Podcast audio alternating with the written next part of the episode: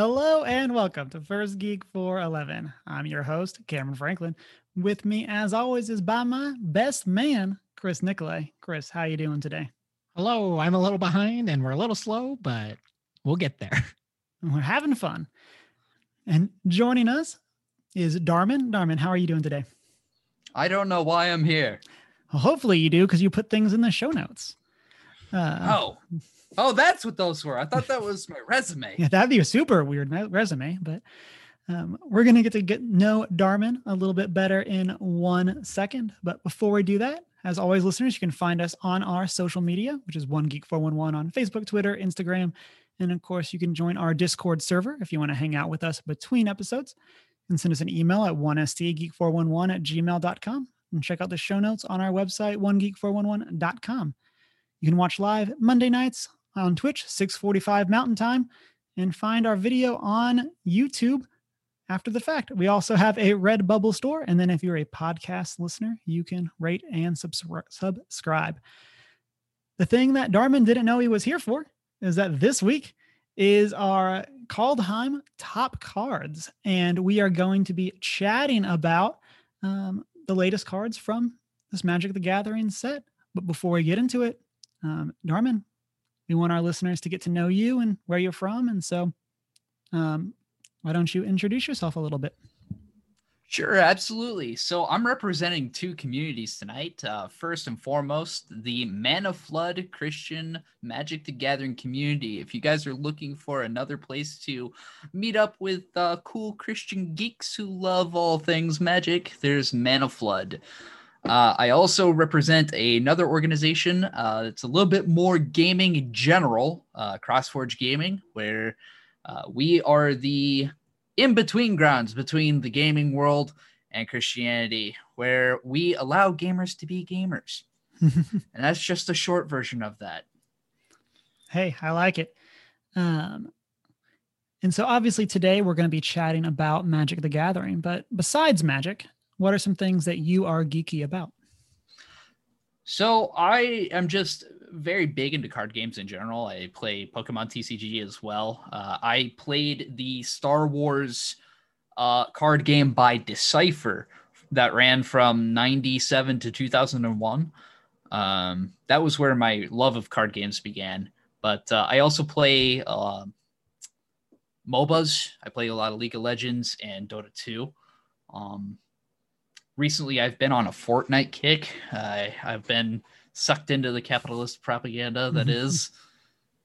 But like everyone's uh, back into Fortnite right now. Yeah, there's been a big like resurgence lately. It feels like no one probably has anything better to do. I mean, so after I, I played the game season one, and I was like, yeah, the building's cool. Wasn't super into it. The gameplay just was a little bit lacking they've added a whole mythos and world to Fortnite now that makes it really fun and engaging, I think. But we're not here to talk about Fortnite. We're here to talk about some magic. Yep. And before we do that, I do have another trading card game question for you. So you said you've played sure. a lot. Have you played the OG Lord of the Rings trading card game? Ugh. Did you ask that just for me? Yes, I did. I tried. I tried so hard it it looked cool on paper. The next question, please. so, um, yeah. So, longtime listeners will remember that Chris is super well super into Lord of the Rings. But that's not long time. That's um last week, listeners. And then, uh, but yeah, Chris and I, um, I guess, oh, did a lot of shopping around for the Lord of the Rings game cards. I don't know if we ever actually played together, but this is probably a good time to show off my Ooh. Gandalf replica pipe. Perfect time. Yeah. But yeah, uh, so Lord of the Rings was the first trading card game I ever played. Um, back obviously launched during the the original movies, and yeah, a lot of people around me played Magic. a lot of people that were playing Lord of the Rings at the time. But yeah, that one was definitely doomed to fail, though. It was. Unfor- the, and it was sets. unfortunate. we can do three sets. Four? Out of the question. There was three books. You got it? Okay, done. but it was really unfortunate because it was also alongside Legend of the Five Rings, which just really confused a lot of uh, casual people coming in off of the movie hype. So, but that game also was doomed to fail, unfortunately. Um, just not unable to keep up with the powerhouses of the market. Yeah. Speaking of things that hopefully aren't doomed to fail, um, what got you into Magic, Norman? So I was playing with uh, a couple of people playing Cardfight Vanguard, and several of my friends had mentioned, "Oh, Cardfight Vanguard is so one-sided. You can't do anything during your opponent's turn." And I said, "Wait a minute. In what game do you interact with your opponent while they're playing the game?" and they were like, "Oh, well, I played this game called Magic the Gathering, and, and I'm a dirty blue it- player. Yeah, you just gotta nope. Hit him with that nope." so I, I got into magic at Kaladesh. Um, I picked up a couple of uh, the Planeswalker decks to start. Um, got really uh, intimately uh, enraptured by the concept of milling. I think the idea of hitting people with 100 creatures is utterly barbaric. Alternate win conditions have been uh, a long time favorite thing of mine. Uh, in the Star Wars card game, you had objective cards uh, that if you completed the objective, you would win the game. Um, goofy thematic stuff. Mm-hmm. Nice. So mill appealed to me right off the gate. So I had an energy mill deck with dramatic reversal. Um, and then as we do our top, um, we're each bringing five cards this week. So as we do our top five, um, one of the things that we like to kind of do our starting caveat and conversations around is how do we typically play? Um, so Darman, why don't you start us off? How do you primarily play Magic? It really depends on the environment. Uh, when I'm at my local game store, I get a little bit more sweaty than I would uh, when I'm playing with my friends online. Um, online, I am predominantly playing Arena just to grind quests. I don't get super serious on the ladder. I usually end up high gold, low diamond. Uh, but uh, I, I, do have an affinity for just below CEDH. High powered EDH. Listen, a game's got to end sometime, mm-hmm. so we somebody has to play a combo. Yeah. Hey, you don't have to tell me that. I've been called to try hard for playing targeted removal. So Listen, okay, so I have a hard question for you then. With the introduction of Commander Legends, do we play Fatal Push in decks that have black in EDH? Did people pl- oh for the um for Hullbreacher and Opposition Agent? Mm. I mean, I for one mana removal. Yeah, I mean, granted, I, I guess in my decks that are removal heavy, they're typically be they're typically white. So you play Path and Swords. Sure. But, yeah, absolutely. Right. Because I mean, those are like Fatal Push is just a hard sell because it has that restriction. And with EDH, I don't know. I, I, I couldn't necessarily run that because in general, I don't need one mana removal because unless that's in your early hand, it's not as useful. I, I, just find myself caught up in so many situations where I have uh, a fetch land, and it's my favorite thing to do. And people are like, "Ah, he's he." They know that I have it, but they don't see what I can sack to enable it on their turn. So right. Um, Chris, how do you primarily play Magic? Tribal, a lot. I, I like I like kind of restricting my deck building to themes. Um, so I I lean a lot into kind of obscure themes. So like, um, so a lot of my decks, Hallar, the Firefletcher, Kicker Tribal, um, leaning hard into that, or building uh, as uh, previously mentioned alternate win cons, uh, building around that and like saying, okay, this is all I'm doing is I'm just going for these an alternate way to win or kick someone out of the game. Um, or anything like that. Uh, so obviously elves tribal, but pretty very pretty casual, but not afraid to kind of ramp things up. I kind of limit a lot of my deck power due to certain restrictions. So like my elf tribal is true elf tribal, so no Craterhoof, fortunately. um, as much as people tell me he's honorary, just yep. does not he's, he's he's not an elf yet. If you squint, Craterhoof's definitely no. If you look hard, if they enough- threw a ton of elves into his picture, I'd I would include them. Like if Yeah. we get an alt art Craterhoof with an elf in the background somewhere. he'll- I mean, he'll go- he'll really, go right in. that's why we have Allosaurus Shepherd, right? It's like I could do And I would- something to I would submit. you throw in like in th- this week in Call Kaldheim set, you know, the artifact that makes them all creature types. Then I would like, but that's the only way I can play him though, is if I have that artifact out, then I can play Craterhoof. But otherwise, I couldn't play him. I'd, I'd restrict myself that way. That's that's the type of player I am. Um, So about two weeks ago, I actually built my first deck that did not have blue for the first time in literally two years. Uh, before that, it was Edgar Markov. Ooh. So I built, I built Jund elves for EDH, and I got to tell you, um, Mara and Tana, the Blood Bloodsower, it's a really good pair. Um, I've I've been looking at the elf decks for a while now, and when I heard that elves were going to be a big feature in Kaldheim, I too was with that elf hype. yeah, they've leaned in the last two sets have really leaned into Golgari elves, and I'm not mad. Which makes I'm just I'm I'm a little mad. I want Gruul elves. I would like some other colors, not gonna lie. Um I would Like, listen, I know elves are focused on the whole nature thing, and Jund is very much chaotic nature, but can we lean a little bit more into red? I agree though actually like uh, like I would because like everything everything elf has been permit with a few exceptions but not enough support to actually build elf decks around them in the other colors. I definitely agree. I'd like to see maybe even just like leaning into even some of the other two color options, Selesnya and Gruul. Um I would I wouldn't be mad about for sure. And then for me, um, then we'll hop into our list. I primarily play um, Commander and then Historic on Arena. Um, are, are my two main ways to play. I do have some modern decks, and I've often on played Standard, um, but um, I tend to play Commander and Historic.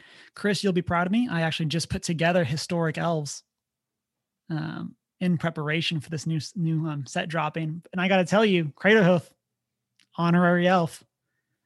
Um, he he really is. Not gonna lie, I was like, hmm. I just have other things I'm trying to do with my elf decks. I guess that um, yeah, I gotta say, ramping into turn three Craterhoof or turn four, four turn four Craterhoof, man, it's a good feeling. oh, I bet. And so I, I I mean, it's not, it's literally no worse than Muxus on three. oh yeah, it's definitely like it's it's one of those. it's that- literally the same thing, That, right? um, like you see it and you scoop. yeah, it's no more degenerate. But I gotta say, it's it's such a good feeling when like your opponent all out attacks you, and then they put you down to like two, and you just got like a couple mana dorks in play, and then you go fierce impact, empath into Craterhoof and to attack you for fifty.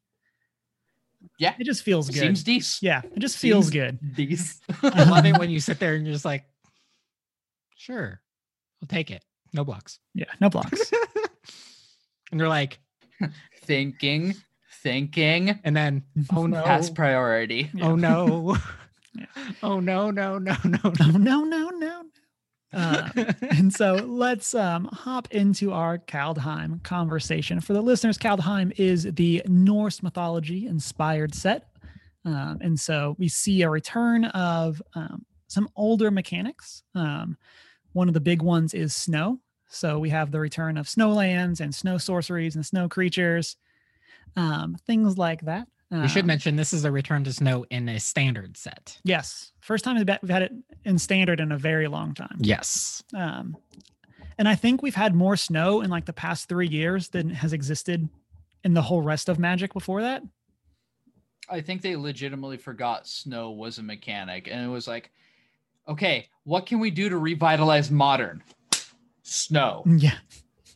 Uh, Ice Fang Coatl. oh man. Okay. Yeah. I, I think this is just a really Fair big and balanced expansion knowledge because when they brought it back for Modern Horizons, Mhm.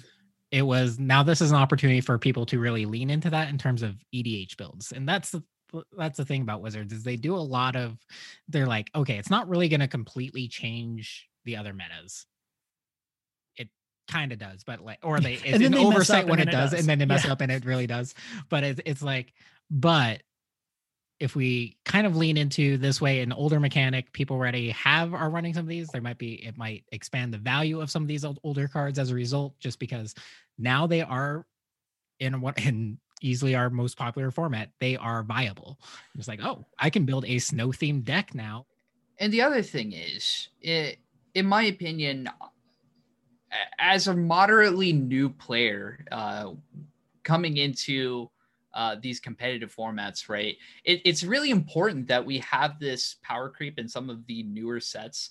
If if a new card is seeing play all the way to Legacy and Vintage, I think that the design team has done something very special because they've broken up what has otherwise been a stale format for years. Uh, when I first got into Magic, it was all Legacy Reanimator, or you had Azorius Control with Sphinx's Rev and Jace, the Mind Sculptor. Um, but it was a lot of. I literally walked into a store, and seven guys are playing Legacy Reanimator because it's hard to beat turn one Griselbrand. Turns out. Turns out it's pretty stinking good. Um, hitting somebody with flying seven on turn two, draw seven cards Yeah. for seven life. Yeah. And i think that's something like So if wizard kind of does consider it's like what what like what can how can we word this card or how can we write a card that will be modern viable legacy viable but not break standard it's right, just sprinkle on the stipulations there. yeah, lots Um, of stipulations but it, it- at the same time it's like okay well we can do that by what is a mechanic that exists in these formats that we don't see that we can power boost just by in- reintroducing a similar aspect so reintroducing snow creatures and like writing a card that essentially yeah it's probably not going to be good in the standard meta but it supports an older card It's to the point where we can play Skred in EDH now, and I'm I'm here for it. Yeah. Um, I completely agree. Let's get that. We don't need lightning bolt. We got Skred. Facts. Um, and so um, outside of snow, we also have the return of sagas as the enchantment sub theme. And so um, we still have some from Theros Beyond Death that are in standard. Um, so we're not going to dwell on those too much for for this. Then um, Chris, uh, or I guess Chris and Darman alluded to it. We also have the return of tribal, specifically Elf Tribal is back. Um, we also have what's angels, berserkers, dwarves, giants giants. Um, oddly enough, Warrior is really big, and there are a lot of uh, party Mhm. tribal cards that are Yep. being snuck in here that I think people are sleeping on. Yeah, you you um you beat me to that point. Um there, there's a lot of casual like oops, this is a cleric. Um uh, right where Uh, we there's, have like, couple of oops knights yeah. So like while we still have um party and standard and likely we'll have it again. I mean that's what people are thinking for the D&D set in the spring or fall or summer. Um oh yes and so um don't be sleeping on those party cards. Absolutely not. And I, I, I keep telling this to the people in my Discord, and uh, you can mark me on this. By this time next year, everybody's going to be pissing and crying over uh, party as a mechanic as soon as the next block rotation happens. Yeah. Um, I think we're going to see a lot of change once we leave once once Eldraine leaves standard. Um, I think we're going to open up a whole bunch of stuff, and then a returning mechanic that is also kind of brand new is that we have the return of modal double faced cards. We just saw these in um, Zendikar Rising, but now the second side of the card is not a land every time, and so What? Um, yeah, this is kind of the the obvious transition of where this mechanic was going. Um, but um, we're gonna get into it. So there's some definite some definite shenanigans around modal dou- double face cards. Um, If I may take a moment, okay. MDFCs are both the best and worst thing. and I'm not even going to get into the the edge case that uh, you and I had previously Yep. talked about before we went live. But if all I'm going to say is if we're going to keep making these cards in terms of EDH, we need to ban my favorite little otter. We need to unban Lutri. Bring if Lutri we back. keep up bring Lutri back free the fish ferret Yeah. um, Lutri did nothing wrong, um, besides be a free card in every blue green deck. But um, Well, if if But- we're if we're gonna keep making these MDFCs, right? They're effectively a hundred and one hundred and a half cards. um, I don't know. We'll see where it goes. we'll goes. see. Yeah. In terms of EDH, I love these types of cards. It's just because more versatility on a single card just makes that card better in multiple instances. And that's the thing. Yeah, you have options. And granted, as we see them go into this route, now they have even more options instead of I need a land versus I need the creature or something. Now we're seeing a little more, oh, okay. How can I break this? Oh, and they're so much fun. I'm so excited for these. Um, one of them is my like we don't typically actually actually rank them, but one of them is my top card. So um, I'm all aboard the hype train. And then um, the new mechanic that we have, um, like completely new, is foretell. And so um, foretell is kind of like spell morph. Like um, you can pay two um, generic mana and then exile the card from your hand face down, um, and then you can cast it for its foretell cost on a later turn. And so, Would it be more accurate to call it pseudo suspend? Yeah, I've I've heard um I've heard like pseudo suspend, um, and then um I like spell morph definitely makes sense, but like w- with the action of uh doing the foretelling, do you have to reveal it before you? No. no, because you you foretell face down. So at the end of the game, you have to reveal your face down exile. Yeah. And if you lie, Or- you lose. Yeah. Right. Don't cheat, guys. Small edge cases and paper Right. magic. Right, right. right. Um, but yeah, I mean, ultimately, the advantage, obviously, uh, yeah, pseudo suspend it would be a thing, but suspend automatically casts after counters, right? After timeout, it times out. Um, so this is more so, sure, it's Yu-Gi-Oh. It's Yeah, I laid out a trap card. yeah, I put this spell in Synchro, exile in what? defense mode. um, so um, then the big thing is your foretell actual to cast it from exile is typically cheaper, typically about two mana, not always, but um, but that's the, the kind of the payoff to not being able to cast it right away. Um, and um, yeah, foretell's pretty fun. I'm excited that we have some on our lists later. And so, speaking of our lists, um, let's go ahead and get into our top cards. Um, Darman, why don't you start us off? All right. So uh, I I, I kind of took things in uh, a rank of importance, and that is legacy, commander, standard, and they all really just kind of blend together.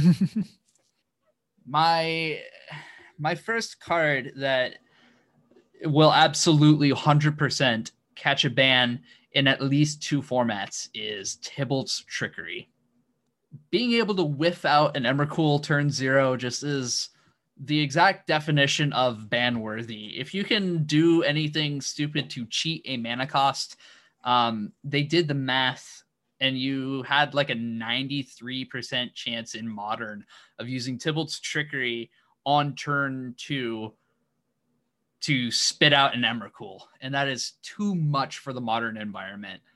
Um, it was already bad enough with Through the Breach, but this guaranteed a deck of literally eight spells uh, with an aggressive London Mulligan, a guaranteed turn two, turn three Emrakul 83% of the time. So this is definitely going to catch a modern ban. Uh, it's probably going to catch a standard ban because people are going to use it to cheat out um, Ugin.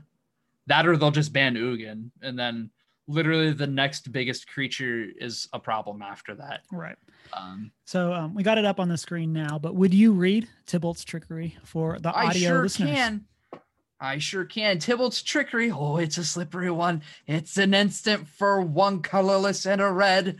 Yeah, counter target spell. Gasp in red. In red, um, white can't have counter spells because that's not fun. But No, no, but no, red can have counter spells. The problem i'm not gonna i'm not gonna get on my soapbox i'm not gonna get on my white soapbox um So we counter target spell for two mana. Choose one, two, or three at random. Roll your d6 at the table. Its controller mills that many cards, then exiles cards from the top of their library until they exile a non land card with a different name than that spell. They may cast that card without paying its mana cost. Then they put the exiled cards on the bottom of their library in a random order.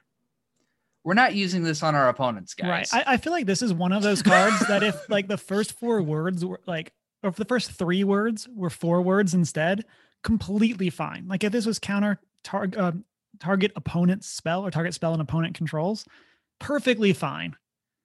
But the fact that, um, as you were saying, Darman, the fact that you can just like counter your own creature with this or your own spell and then oops into Emrakul, like this feels like one of those play testing oversights that like, um, because apparently they've said that with like with Oko, where with Oko they just didn't think of elking their opponent's stuff.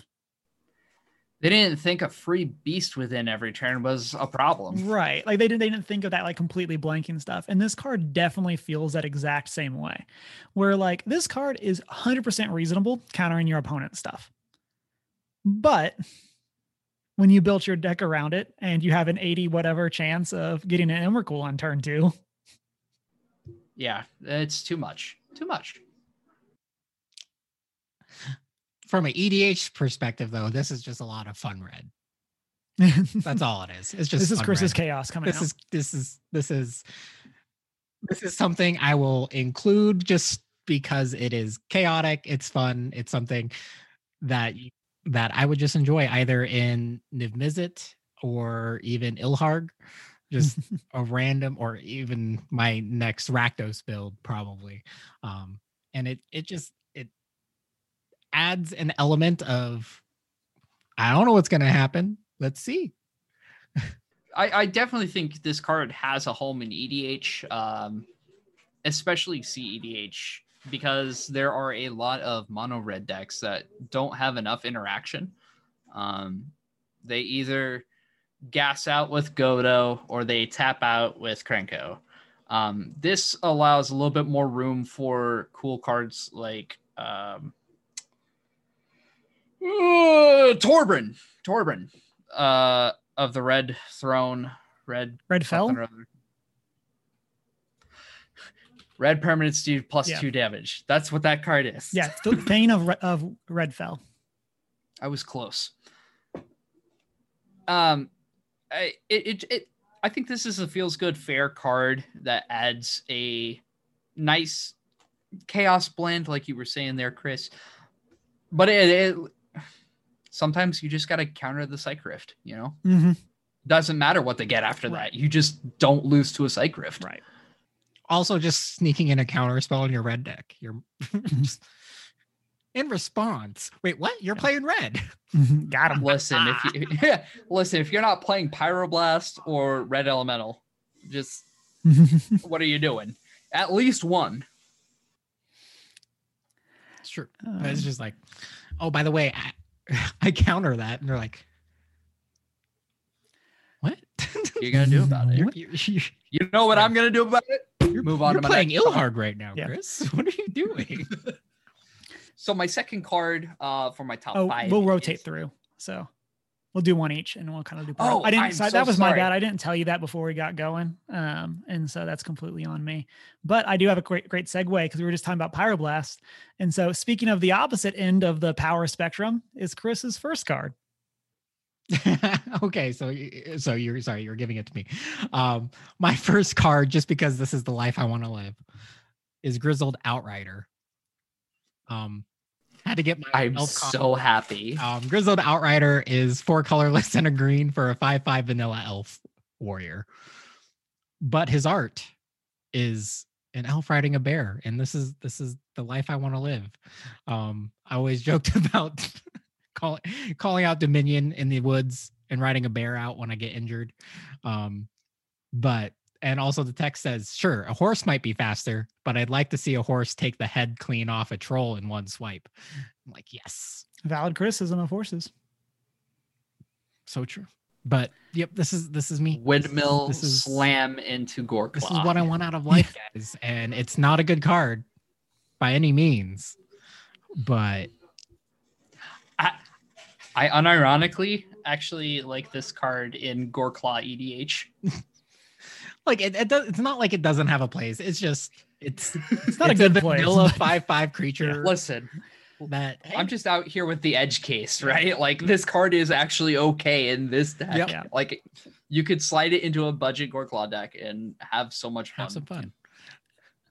I will say on this, um, this kind of furthers my I'm bothered that this cre- this doesn't have subtype bear.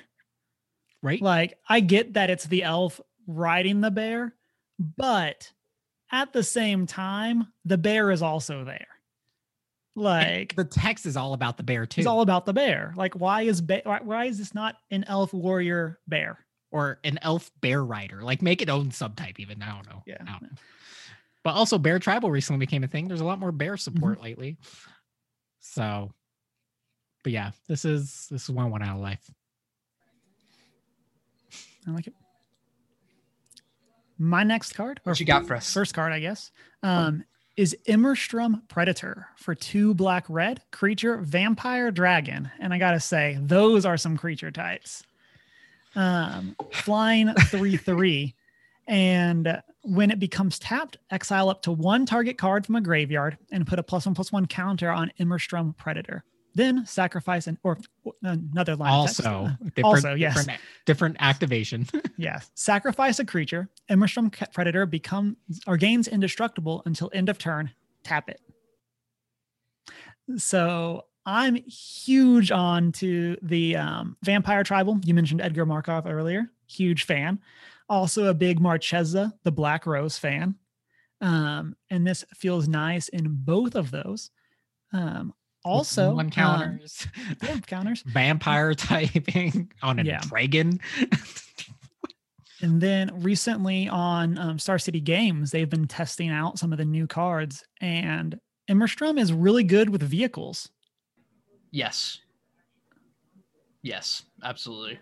I can see that. Um, Um being able to crew as you go along, yeah. mhm. I I'm having weird flashbacks to a 2006 Flash adventure game. Y'all remember Adventure Quest? I do not know if I do. No. There there was a whole big thing about vampire dragons in Adventure Quest, and I'm getting real bad flashbacks. No, I do not recognize this. I can't Google right now. because it ruins oh, everything. Oh, whoops. It's a really cool card. Uh, I like this in standard.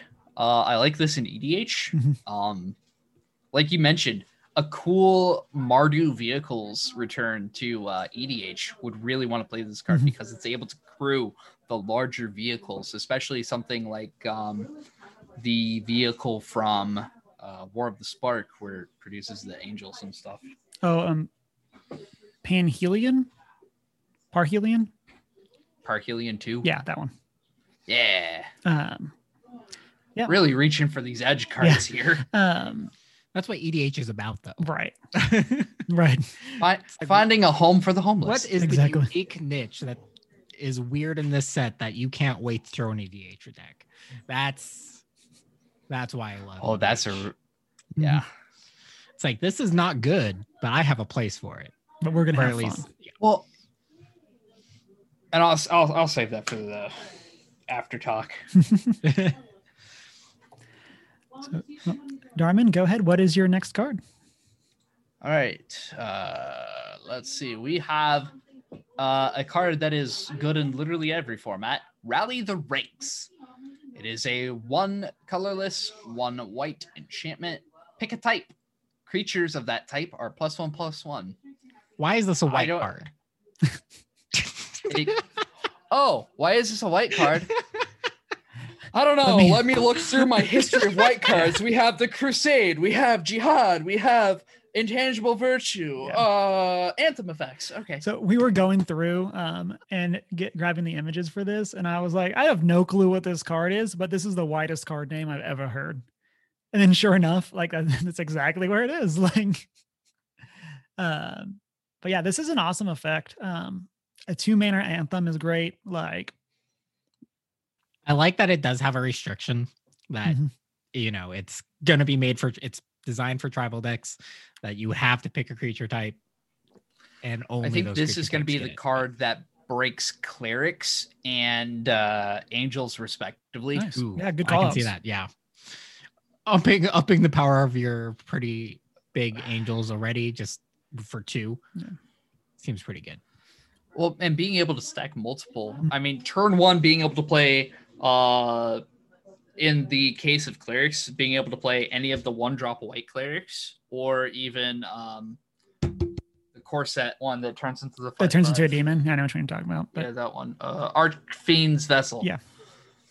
Um, just being able to add extra lifelink to sustain yourself to get to the point of playing the larger clerics or being able to play your mass reanimation through Agadeem's Awakening or uh, being able to bolt land sooner or playing Emeria's Awakening. You know, uh, like this card is just insane all the way around. Nothing bad to say about it. Is it going to catch a ban? Absolutely not. Yeah. This is that nice, like, nice fair card that like will either be really strong or do nothing.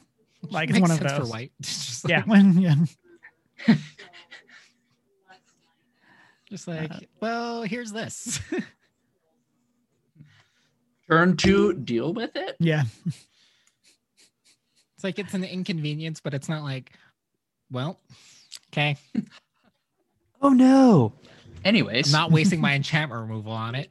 but I think there comes a point where you do though, right? When if they manage to flood out the board with a mass reanimation spell afterwards, like it goes from hitting an enchantment and reducing five damage to six, reducing six damage as the board gets wider. like I can I can see a place where I would use it, like if especially if I can do it at instant speed, where it's like, well, they thought these were bigger than they were, right, and then, block, block out and destroy them. Yeah, and just like And this is also a, a great example of that card that hits the ins- or gets hit by incidental hate.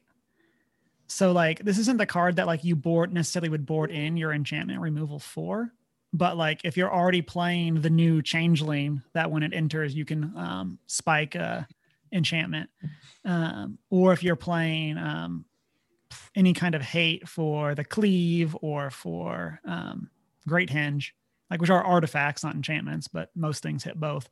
Um, so you like you bring those in, um, and so like there's definitely a world where this kind of just gets hit by incidental hate. But again, if they're hitting Yeah. that and not your cleave or your it's like, like yeah. your other hate, you're in good shape. or it's that one per or you have someone that's a little newer and they're like, this is I, I hate this card, and just like, yeah, there's better targets. Why'd you do that? There were so many better targets. Chris, what is your next card? My next card, what did I say? Oh, as I ruin everything. Harald unites the elves. So I had to start off with my two elf cards. Granted, this is the kind of the elf card I want to mention just because the new Planeswalk Walker being Tyvar is an elf, which means he has a special place. But Harald Unites the Elves is a saga for two colorless, black, green. First counter, mill three cards. You may put an elf or Tyvar card from your graveyard onto the battlefield. So Recrural and Golgari always seems good. Um, part two, put a one-one counter on each elf you control, and I usually control a lot of elves. Yeah. and then part three, whenever an elf you control attacks this turn, target creature an opponent controls gets minus one, minus one until end of turn. So I don't know, just being able to that progression is perfect. Uh pacing for one for my elf deck. Uh when it comes out, it's uh lets me recur an elf if it's really important, so I can um do some fun little things. Also, it specifically titles one of the Tyvar, so that means and Tyvar is really good too. Um I think that's my favorite thing about this card is because Tyvar is a new planeswalker, this card will never not be relevant. It already wasn't irrelevant because it says elf on it. Right. It says elf is specifically five times. Um, but uh like because it names Tyvar, any new Tyvar card uh, this can be played alongside. right. It. It doesn't specifically name a specific Tyvar like we've seen certain call outs in the original standard Planeswalker decks with new releases. It just says a Tyvar card. So yes, Mhm. I'm I'm looking forward to this. I I like the thing about all the new elf support is I have to revamp my elf deck like completely. Um, which I don't mind. Um and yeah, but I'm I'm looking forward to seeing what fun little changes I can make. My next card is a card that I can't wait to play against Chris's elf deck. Um, and that is Doomskar. So Doomskar is um, my Foretell card um, for this. So as a reminder for Foretell, you can exile it for two generic mana and then cast it for its Foretell cost. Um, but it's a five mana destroy all creatures, um, three white white. Um, but if you foretell it, it's one white white, and so three mana wraths are back on the menu. Um, I'm so happy to be a control player. um, and so this card for me kind of stands in on this list for all of the really good blue white foretell cards because there's a lot of them and they're they feel really good. Um and um so i'm super excited for where this is going to put blue white and standard. Um and i mean again just having three mana wraths back um this is the first time in a long time we've had a um, a good three mana wrath. Um, the most recent one was probably Anger of the Gods, which I mean isn't a true true wrath, but that was probably Uh, Bantu's last resort. Didn't see a lot of play since it made no, I was mana. actually gonna say Cry of the Carnarium, but it's a s- it's not a wrath. It's technically a clear. yeah, and then Anger of the Gods it's- kind of it's falls into that same category. Yeah. Um, but yeah, this is the first time in a very long time we've had had a good three mana destroy all creatures without a significant downside or significant restriction. Maybe that's the other way to say it. Um, Right. But for I think go ahead. I think my favorite part about this card is it allows them a little bit of freedom to play around with the toughness of creatures. Mhm. Um, for a long time there, you didn't see creatures that had more than two or three toughness, and it was so annoying. You had these awkward one fours, uh, two fives, and it, it just they didn't have any impact except for playing draft and being weird blockers. Um, so now we can see some nice aggressive statting, and we can see that in some of the other cards. There's the Black God, um, that is a three mana six six. Well, I'm not Oh, yeah. scared of a three mana six six in the same format that I have a three mana board clear. Yeah. you know, um, That that um Egon was almost on my list. Um, that's a fun one. Um, yeah. Darman, we'll go back up to you. Oh, I'm next. Oh, oh boy. so my friends are moderately upset with me because uh I am once again here to ask you if I may take another turn.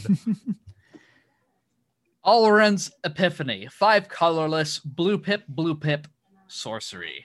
Create two blue burbs with flying and take an extra turn after this one. Exile Alrund's Epiphany. You may foretell this spell and pay its cost for six instead. My house is not burning down. yeah, down. what to say? I think that sounds like a Life is good. Life is good. Um, so we can we have a, s- a- an effective six mana take an extra turn spell that we're just gonna tuck aside at the beginning of the game, uh, and then eventually just whip out on our opponents. Um, just having the birds is especially important because it also gives you a nice layout for defense. Mhm. Uh, if you cannot sustain those extra turns. Uh, and this is really good in a format where we still have Shark Typhoon. Like, Absolutely. like we still have that. Um, and then, I mean, perfect play off my previous card um, with Doomskar, but like that blue white Foretell Shell is going to be super good. And this is a great curve topper for that.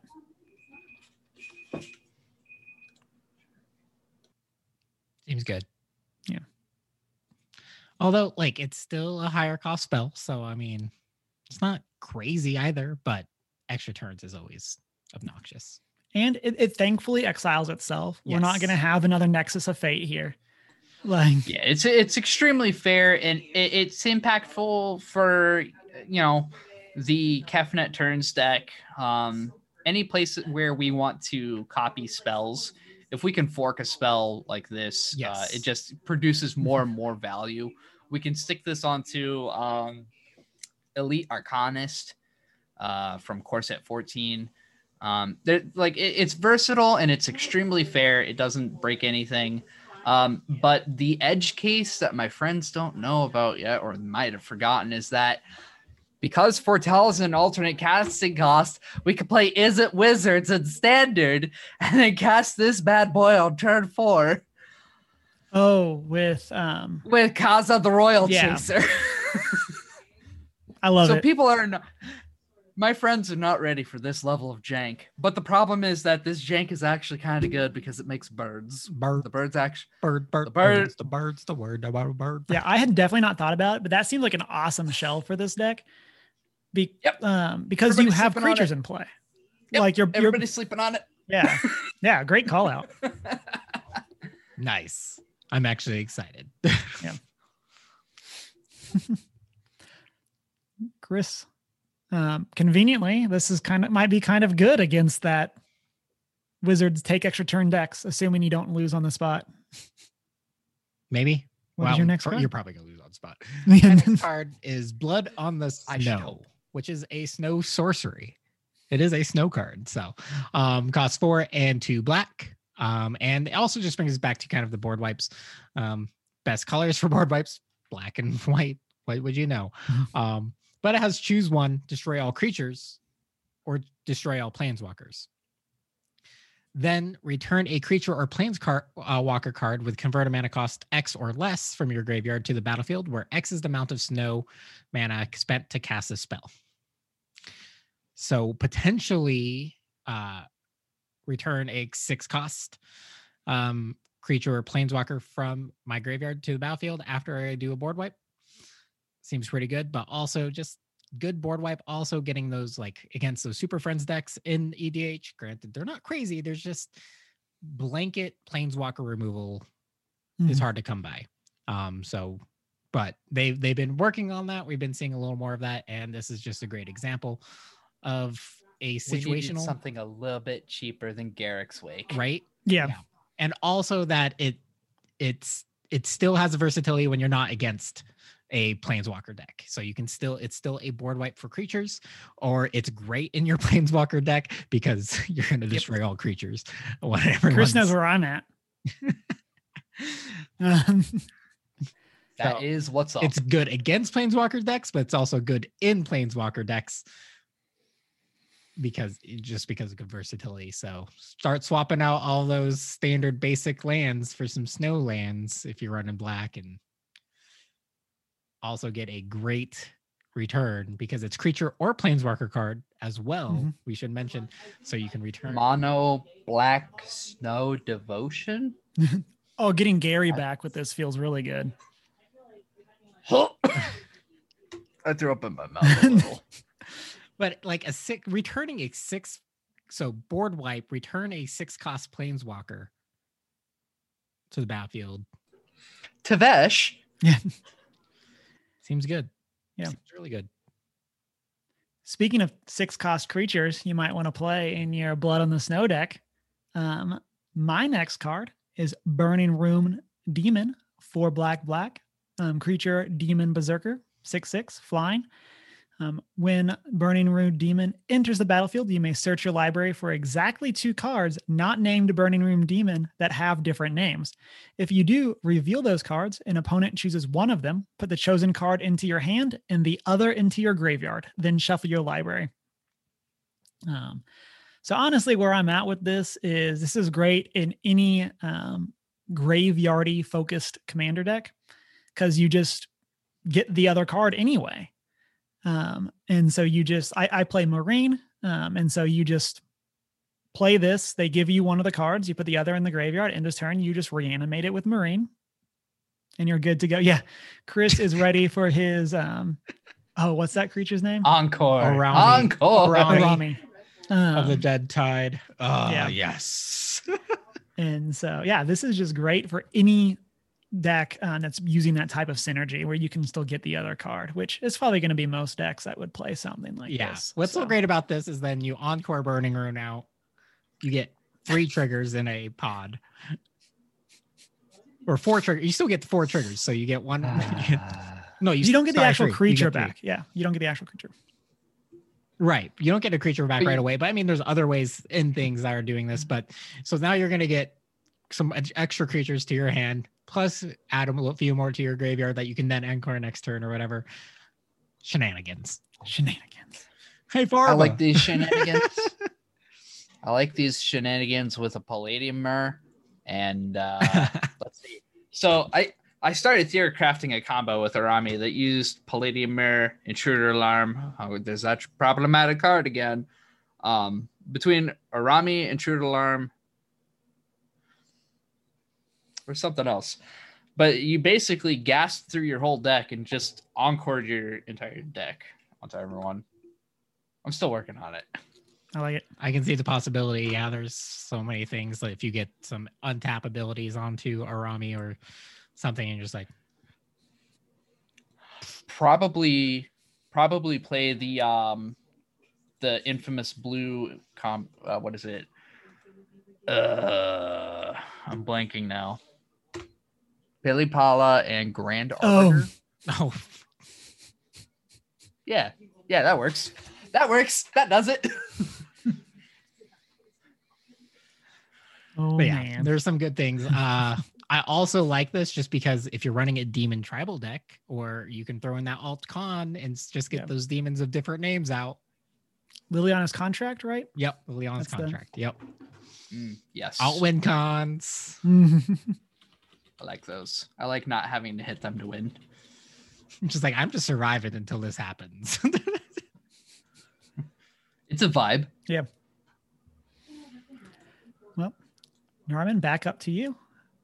Sure thing. My next card is Harald of the Skemfar King. This is one of those cards that we were talking about earlier. Has incidental, weird tribal slash party things mm-hmm. going on here. Harald King of Skemfar is a legendary elf warrior who costs one colorless, black, green. He has Menachi, Menace. Oh, When a Harold scholar, I King- see. I too am a man of culture, you see. Uh, when this critter enters the battlefield, you look at the top five cards of your deck and you may reveal an elf, warrior, or Tyvar card from among them and put it into your hand. Put the rest of them on the bottom of your library in a random order. Going back to, um, I think that was Chris's card, was the Saga. Mhm. This is another card that does a lot of things. Number one, it's just vanilla good, a three mana three two with menace. We don't hate it. Yeah. We can literally play this as our commander, and it's still insanely good.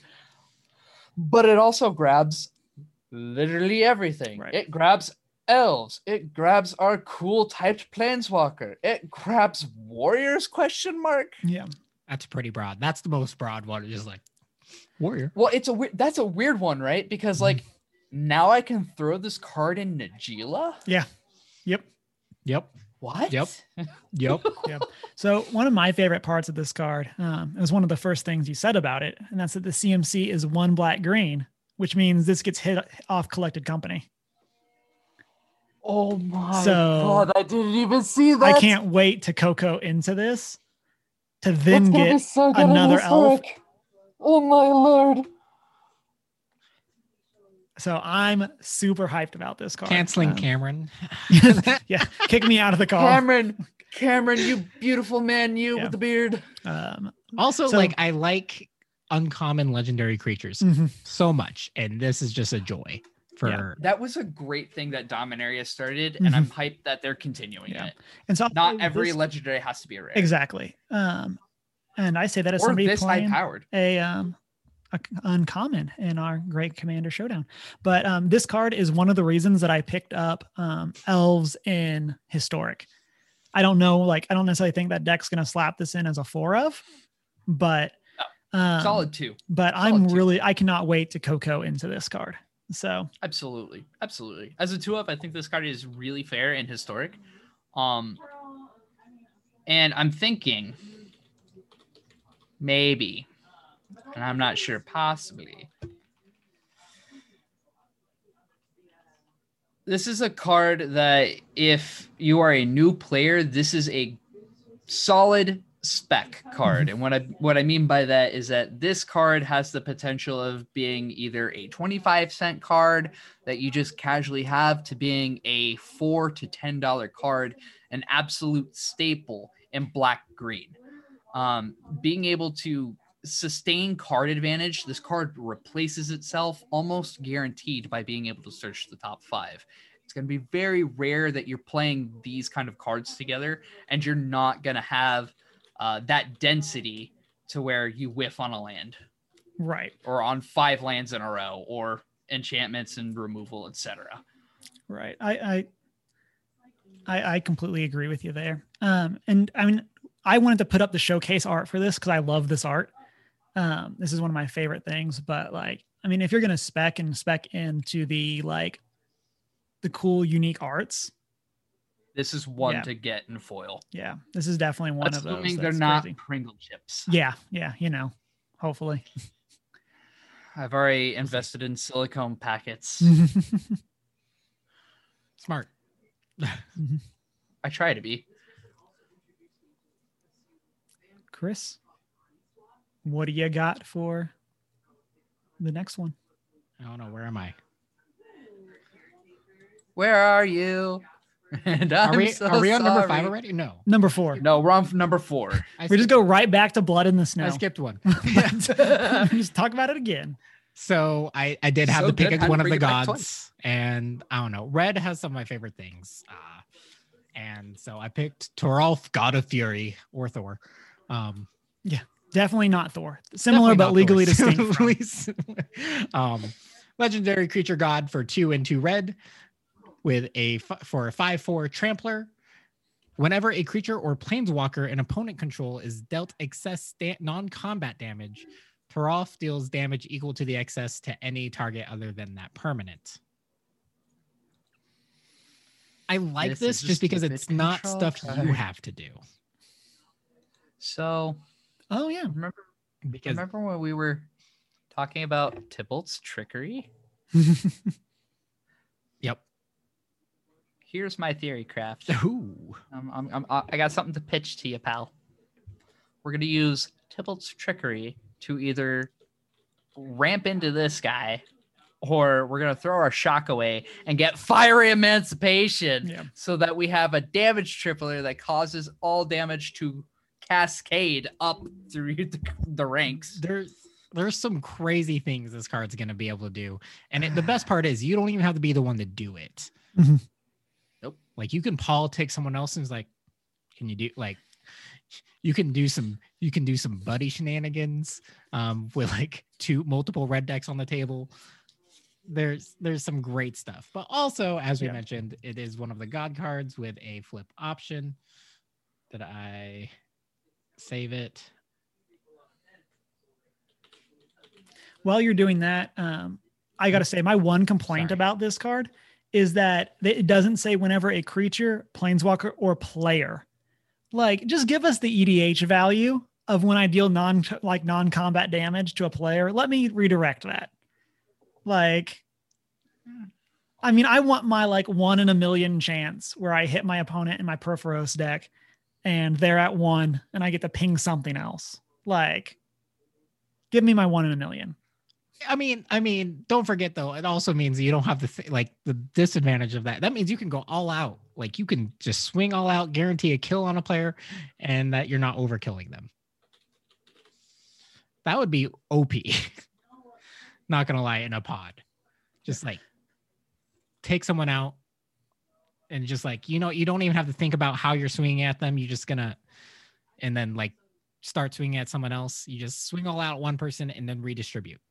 Well, it, it is non-combat damage at least, Right. so there is that side. Oh yeah, that's true. Yeah, So um, you're not like, anything crazy. yeah, But- and that's why I think you could add player on there. Like I think if you were if it was just any damage, I, I definitely think you wouldn't you wouldn't want Sure. that. But But also, it comes with Toralf's hammer, legendary artifact equipment, one in a red. Equipped creature has one in a red. Tap unattached Toralf's hammer. It deals three damage to any target. Return Toralf's hammer to its owner's hand. Equipped creature also gets plus three plus O as long as it's legendary. Not crazy, nothing. But obviously, unequipped shenanigans is a thing. Weird place to put uh, an artifact that unattaches itself with a warrior card that literally attaches artifacts to warriors What? in the same block. What? whoa, How convenient. Weird. yeah, Amazing. Because that's what we needed is turn one warrior, turn two hammer, turn three whack. Yeah. I mean, I mostly and- picked this card because Toralf. I like him in general, just a fun card. Um, uh, in chat, I know we don't always do shout outs, but Dino and Ned does mention wouldn't be bad in the Firesong Sunspeaker deck. Yeah. Seems good. Also, this, not my favorite alt arts, but still cool. Yeah. And I gotta say, like, I mean, it's hard for any equipment that's not the cleave um right now. Yeah. But like plus three um plus O is not bad. Like it does have to go on a legendary, but like Well, especially in uh For a two equip cost. right, uh, like it's not it's not a problem. I'm sorry, I I don't have the the backside. Can you put that back up on the screen for me real quick? The God yeah, side, yeah. there it is. Yeah, as long as it's legendary. Ah, man, I don't think that there's a one drop warrior legendary that's relevant so far. so far, and yet so close. It could be right around the corner. Lord knows they're always lurking. Always lurking. What's the kobold from Commander Legends? Oh, wait a minute, Rograkh. Yeah, is that a warrior? Hang on, is he? Oh no. That'll, that'll upset me. Oh no. He's a warrior. I- No. Oh. Yes, he's a kobold warrior. Got him. So I I take back everything I said. Uh, so I know granted like not standard, but like But still, shenanigans. but yeah, still shenanigans. Uh, Legacy legal. Hey, like legacy legal. um, oh man, I love it. yeah, no, wait. This is actually probably really good. It's one of those that like it's not great, but when it's good, it's gonna be really good. Like that kind of thing. Um, um, so you can hop into my next I'm card. concerned. Um, and my next card has one of my favorite arts in the set, and that is Glorious Protector, two white white. Um, for an Angel Cleric, we got an Oops Cleric here, um, and it's a three-four flash flying with Foretell. And then when Glorious Protector enters the battlefield, you may exile any number of non-angel creatures you control until Glorious Protector leaves the battlefield. Uh, Hang on. Hang on. Eerie interlude. right, Is that you? right. Any Uh, number? Wait, what? Yep. Any number of non angel creatures you control. Um, With so- Flash Foretell? Yep. What? We're gonna what? What kind of garbage is this? It's the kind of garbage that dodges Doomskar and Right. blood in the snow. right. And so, Come on. I mean, Come on. Chris. Keep up. yeah. And this, also, and it's it's stuff White needs. right. Not gonna lie. So I mean, And this is Another blink mad. tool? You can't be mad. Another blink tool? Yep. Yeah. I mean, White has to do what it does really What it well does. because it does a lot of things not good at all. it doesn't, it's very, yeah. Listen, we were already pushing it with Mangara. Yeah. We gave you some card draw. Don't ask for anything more. Uh, Ramp? What's that? ramp. yeah. Ain't nobody got time for ramp.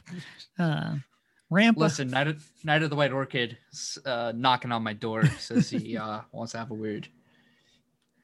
Um, but yeah, like this is um it's one of those cards. Um Darman, you mentioned Eerie Interlude. Um, it's one of those cards that like on its base play pattern is just a protector board from a board wipe. Um, and Which I mean, yeah, like I'm kind of been like that's kind of where I like to be with my white decks. Um, yeah. And so I'm I'm super excited about that. Um, super excited that um, we got a, a shout out from. We're going to give Dynamo another shout out for um, Teferi's protection, um, saying that this is Yeah. almost Teferi's protection against the white weenies, or when you're playing white white weenies. Um, and I got to say, like, I'm excited for a card that protects my board, can still be a threat, but also isn't like fifty dollars or whatever Tef- Teferi's protection is. I don't think it's actually fifty dollars, but in a track, say you just ult a tons of planeswalkers. You know, they're still alive. You flicker them out. One glorious protector leaves. They all come back back up to the standard starting count. Oh. So at, at the current time of uh, January the 25th, 21, uh, the cheapest Teferi's protection is $37 out of the mystery booster, yeah, which is significantly down from being the, I think it was almost up to 55 when it was at its peak before the reprint confirmation. Yeah. Yeah. Um, so yeah, super into it. I'm excited to play it. I got one more card, guys. Yeah, you do, and it's a good one. It is such a good one. Y'all, I was telling you about my hype for playing John to Elves, and I needed some black mana fixing. So they gave me a planeswalker named Tyvar Kell. Let me tell you about Tyvar Kell. Tell me about like- Tyvar. Yeah, I feel like this is the Are you- card we've been hinting at this whole time, and we just haven't talked about. This man reminds me of We- a we South were just Park setting it up. episode. I, I'm just, I, I keep looking at his beautiful abs and thinking about a special time in South Park. Uh, call me a degen or what have you, but Tyvar Kell is. we have a static ability. We have an extremely relevant ultimate. For those of you listening along with us this evening, Tyvar Kell. Chris is so happy. he is. Hang on. hang He's on. a I got, gorgeous. I hold on, male hang on. I got, I got, I got to channel Delilah from whatever radio station she's on. I can't even remember anymore. Tyvar Kell costs two colorless and green green. Elves you control have tap and add black. His first ability is a plus one. Put a plus one plus one counter on up to one target elf. Untap it, it gains death touch until end of turn. Then for his zero ability, he has create a one-one elf warrior, and then its ultimate at six, negative six. You get an emblem with whenever you cast an elf spell, it gains haste until end of turn, and you draw two cards. Yeah, it sure would be a pity if elves like tapped for mana, and then you could It use that sure to cast the elves that you drew off of the ability. It sure would suck to cast Elvish Archdruid, draw two cards, tap Elvish Archdruid without having anger in the graveyard Yeah. to like, you know, give you haste or some other incidental card. Oh my gosh. And we're not even touching the parts where we can proliferate this card Right. with uh evolution sage from war of the spark pollenbright druid and your miscellaneous elves that proliferated from scars of mirrodin to help your infect strategy. Like this card does so much. It makes dudes. It makes your dudes relevant. It Yeah. untaps your dudes. I'm sorry. You played elvish archdruid to play tyvar untap your elvish archdruid keep going Yeah. also, and I like, think that's one of the best lines. for an established sports state, just in general. It's like I already have a ton of elves. Well, not all of them are mana dorks. Now they are. You, yeah.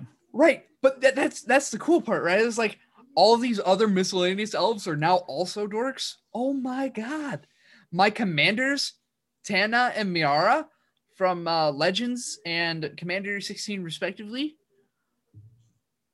they're also dorks now. So like I can play Miara on turn two and not feel bad Mhm. that I have to wait until things die to draw cards. Like she becomes relevant on the spot. Yep. Ugh. Yeah. This is this is Did the exact power level. about this Yeah, card? this is the exact power level I like my planeswalkers at. Like I think this card may accidentally make its way absolutely into Legacy Elves. Hmm. Hundred percent. interesting. Because you could It's it's relevant at every point in the Right. game. And that I mean, that's- I agree. yeah, and I, on an empty board, full board, like it. Yeah. it's so good. Yeah. it, it does everything that you you want in a like fair planeswalker i'll say or like you don't have a static ability that just shuts down your opponents from playing the game um but like um because like yeah exactly what you just said. You don't have a board it makes an alpha free. Um you have a board untap that board. Give one of them a plus one plus one counter and death touch. Like then you can tap for more mana or attack or whatever. Like uh, it's just a great card on all points in the um, in the elf curve. We should also mention uh, the emblem does require it to be a cast card, so your tokens do not gain haste, This is true. which is fortunate, I guess, to Yeah. say in a sense. Um, also, uh, because of its uh, static ability, cannot be run in a mono green deck for commander yeah for Yeah. commander. And that's one of my favorite Uh, things when this came out because its its color identity is green black because it has the symbol. Um, yeah, yeah, you're correct. yeah, because it's not it's not like extort where it's in the reminder text.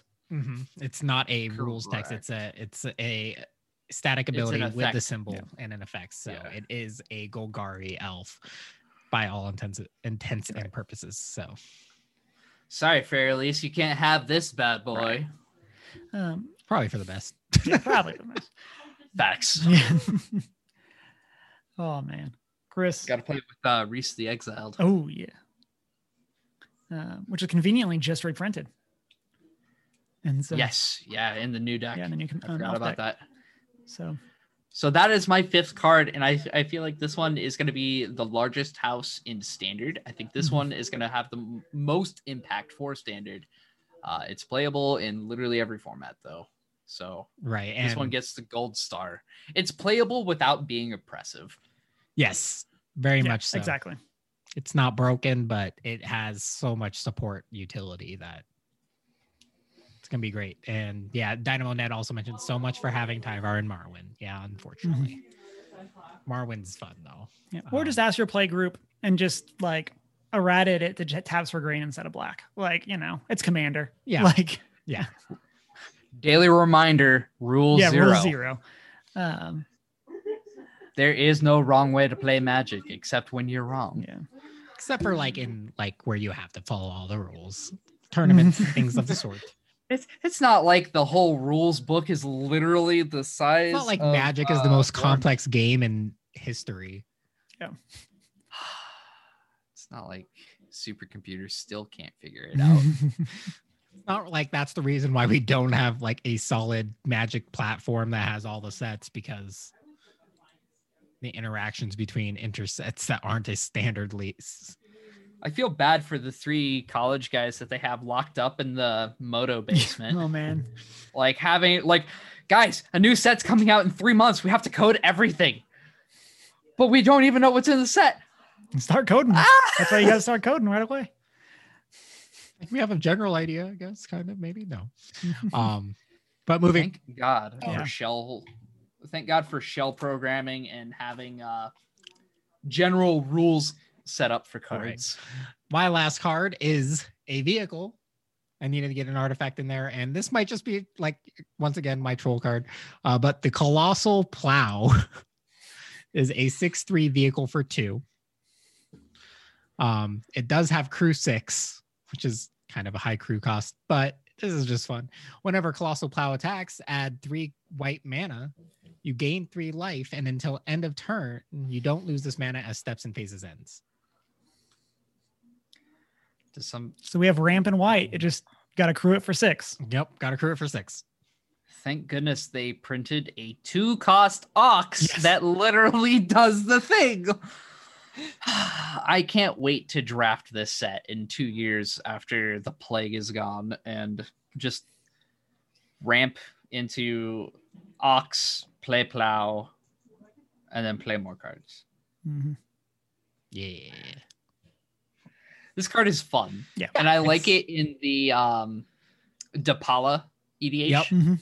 It's kind of what I was thinking because I've been I've really wanted to build a Depala deck and it's a lot more feasible Serp- now. Again, once again, we got more We're getting more dwarves. dwarves. We've got I- more. I sure hope you picked up your older dwarves while you could. Some of them are really starting to spike. Not surprised. I already had a good portion of them anyway because I was trying to do it. I'm just like, there's just not enough yet, but there will be. I hope. Um, Yeah. But yeah, it's not, not great. They're but- finally they're finally remembering that dwarves is a tribe. Yeah. It's it's They like do of all the fantasy. the mole people. No, the steeple. yeah, they they, they kind of get forgotten about. Mm-hmm. Oh well. Yep. The most underrepresented of the Fae, Yep. dwarves. How dare they?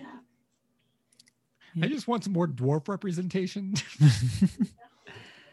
so my next card and our last card for tonight um, was one of the first cards officially spoiled, um, and I am super excited. We're going to get into some fun modal double face card chat as well with this, um, and that's Valki, God of Lies, one black legendary creature god. Um, this is our Loki um, card. And so when Valki enters the battlefield, each opponent reveals their hand. For each opponent, exile a creature card and re- um, they reveal this way until Valki leaves the battlefield. Then for X, choose a creature card exiled with Valki and with converted mana cost X. Valki becomes a copy of that card. So on its face, take their Kroxa, become the Kroxa,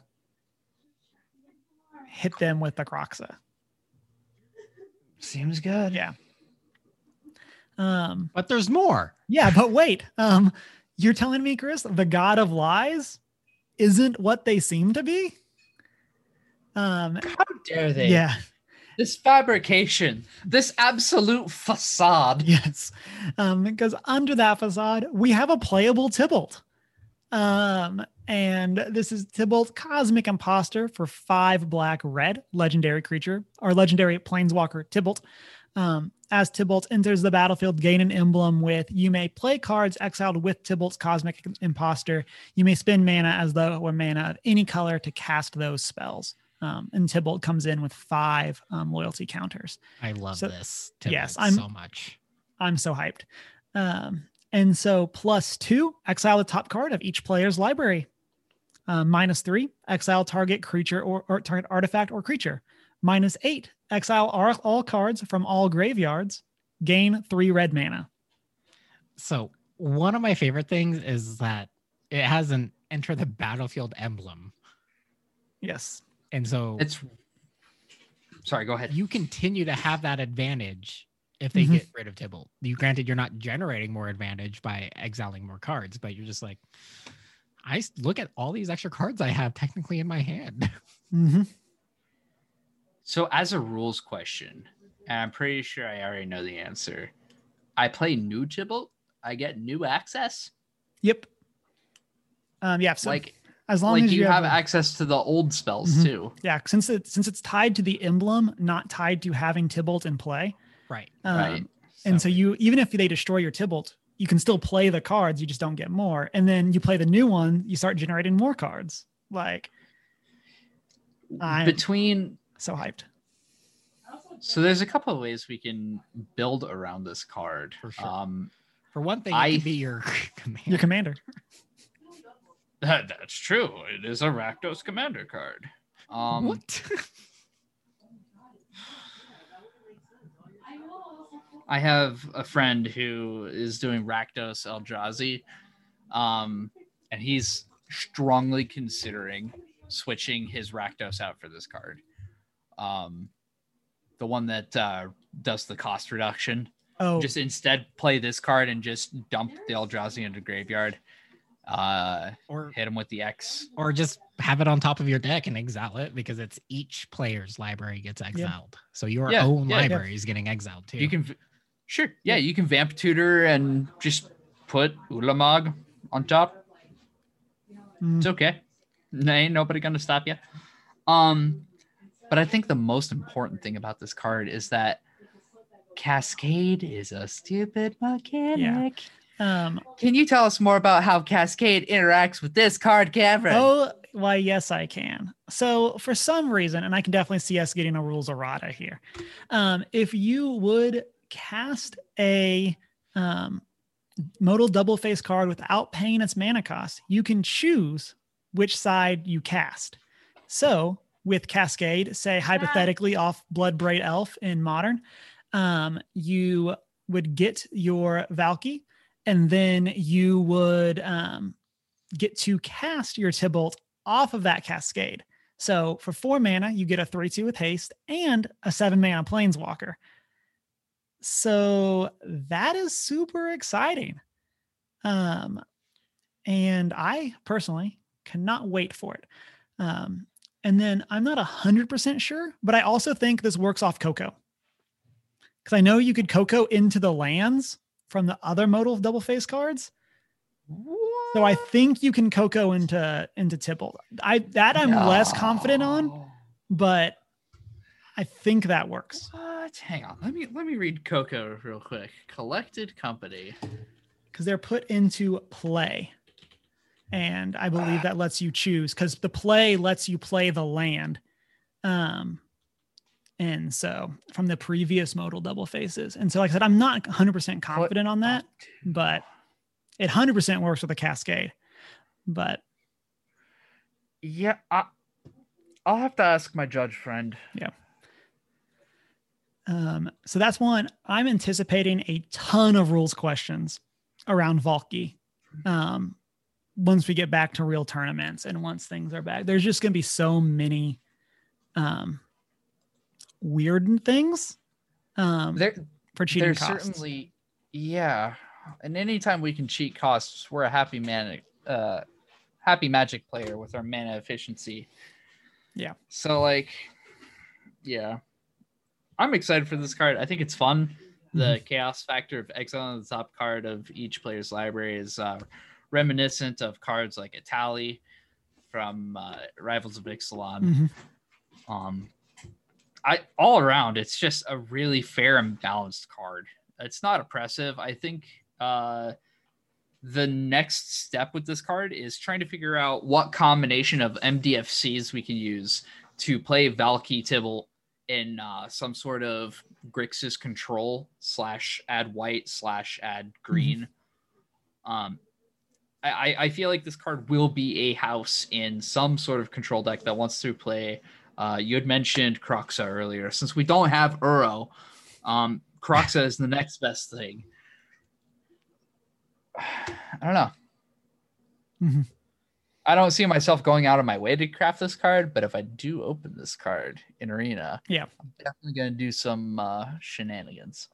I like this alt art a Yeah. lot too. It's m- so much better than lounging on the chair. Yeah, um, and I got to say, I am in general a huge fan of the style that they did. Um, and so we saw that some earlier with um, Harald and then with um, Tarloff. And so Tarlov, whatever that is. Um, and so I'm really a huge fan of this style. And I, I'm much more into this style than the um, like expedition style. And so, especially once we got to like the Amaket one, The Amonkhet ones. yeah, like- Yeah. I mean, I think this would have been a good set for them to try it, a expedition again for these alt arts. Oh, like uh, invocations. yeah, yeah. invocations. That's what those ones are called. specifically. Yeah. The so they had expedition lands, we had the inventions, right? Yeah. Kaladesh inventions, Amonkhet invocations. Um I, I think I prefer these uh these alternate frames honestly to those. Mhm. I- I still think invocations were the absolute weakest of the alternate art forays. I will say they look so much better in person than the screen releases. But still They do, It but they're still illegible. it was it Yeah. was a tough sell. For sure. Yep. And so those are um, our top picks um, for Kaldheim. I almost said Commander Legends, and so there's so much well there's so much interaction with commander legends right Yeah. They they definitely were thinking about both of these right, and um, especially with that green black elves carryover, all those types of things. Like these, those two sets definitely are were designed together. Um, But um, as that brings us towards the end of our show, some quick announcements. This Thursday, we're having our end of month book club, um, looking at Treasure Island right back here, 6:45 Mountain Time.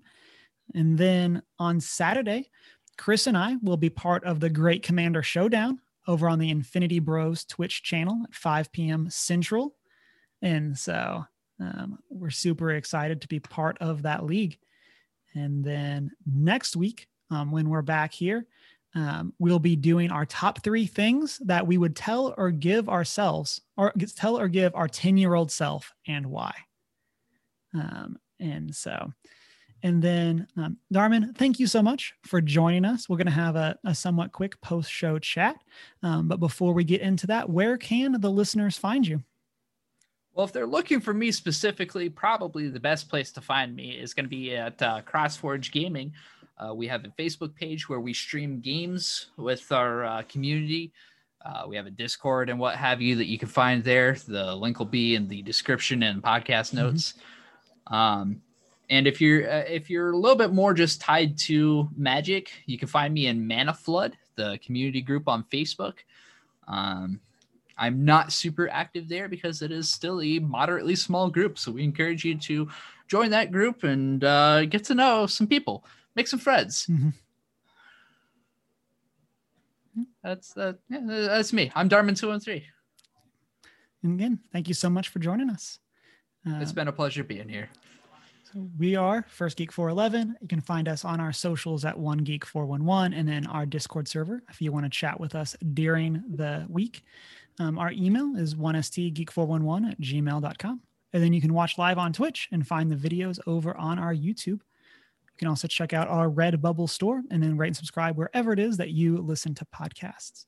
Then you can see our show notes over on our website, onegeek411.com, where you can find our sister podcast, Faith, Trust, and Pixie Dust.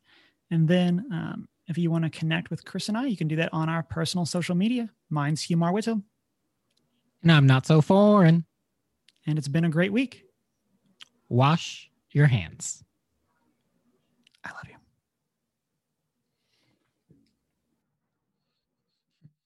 A man said, do it again.